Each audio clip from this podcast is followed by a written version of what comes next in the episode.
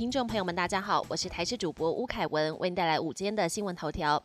绿岛外海有渔民惊见好几艘军舰，渔民见状马上拿手机拍下这个画面，也开玩笑的说：“是不是共军要打过来了？”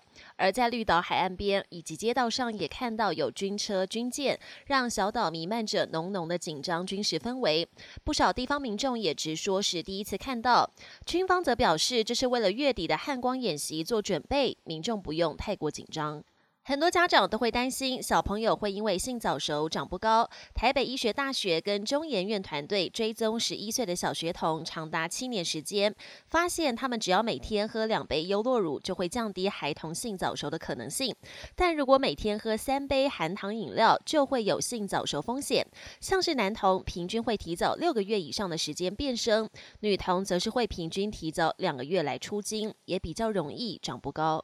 今年入春以来较强的一波春雨，预估明天报道，渴望在中南部降雨。民间气象团队纷纷发文预测，台湾台风论坛分享最新欧洲模式，模拟未来四天的降雨分布。台湾出现一大片紫红色，周三封面靠近，周四封面通过，全台有雷雨的几率。南部地区有较强的降雨讯号，加上因为有西南风助阵，对西部缺水的水库来说，有望稍微减轻一点压力。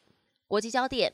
正在日本开会的七大工业国集团外交首长十七号达成共识，各国一致同意有必要挺身对抗中国在台湾海峡的任何胁迫行为，以及想控制台湾的企图。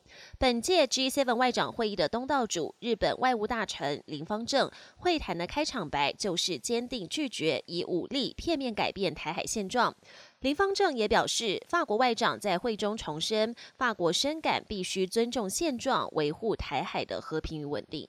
法国宪法法庭上周末确认，将退休年龄从六十二岁提高到六十四岁的改革方案为有效。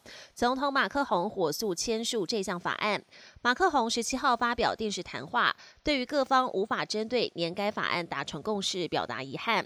马克宏表示，他能理解法国人民的愤怒，同时定下了目标，要在法国国庆日七月十四号以前疗伤止痛、弭平裂痕，让年改法案顺利推动。